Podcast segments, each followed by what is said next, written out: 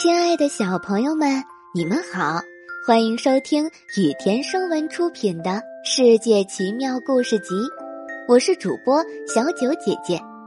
接下来我会每天给你讲一个好听的小故事。今天我们要讲的故事是《小个子奶奶》。苏珊有许多玩具娃娃，各种样子、各种肤色的都有。每天晚上，苏珊都将娃娃们带进卧室，把它们靠着墙摆好。有一天晚上，苏珊躺在床上的时候，小个子奶奶从烟囱里跳了下来，用她的手杖挨个去弄醒那些娃娃。醒醒，醒醒！我来了，我应你们的请求来了。需要我帮你们什么忙呢？他把我的头发都拔光了。中国娃娃伤心地说：“他把我的鼻子揉平了。”日本娃娃边哭边说：“他把我一只眼睛弄出来了。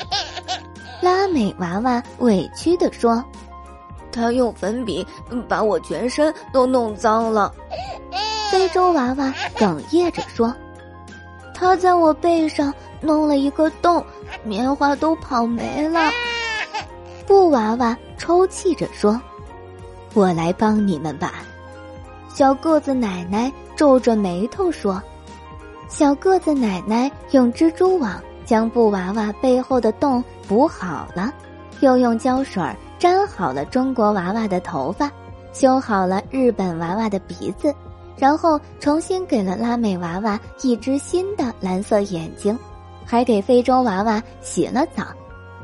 在修完最后一个娃娃后，小个子奶奶问道：“告诉我，到底是哪儿来的怪兽把你们折腾的这么惨？”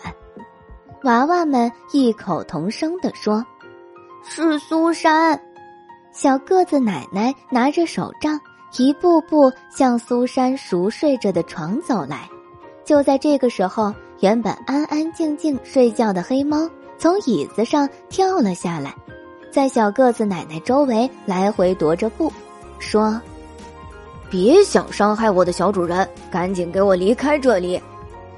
小个子奶奶狠狠地盯着这只大黑猫说：“你叫什么名字？”“我就是黑爪大比利。”你现在该出去捕食了，小个子奶奶想尽一切办法让大黑猫出去，但它就是不同意。没办法，小个子奶奶握着他的手杖，朝着比利狠狠地扔了过去，但比利往旁边一跳，轻松躲开了。娃娃们四散奔逃，乱成一团。大黑猫弓着背，准备向小个子奶奶扑过来。而小个子奶奶迅速的一跳，从烟囱里逃了。苏珊醒了，看了看周围，比利正坐在壁炉旁边洗脸，安安静静的，就像什么都没发生一样。今天的故事到这里就结束啦，明天还有新的故事等着你们哦，小朋友们晚安。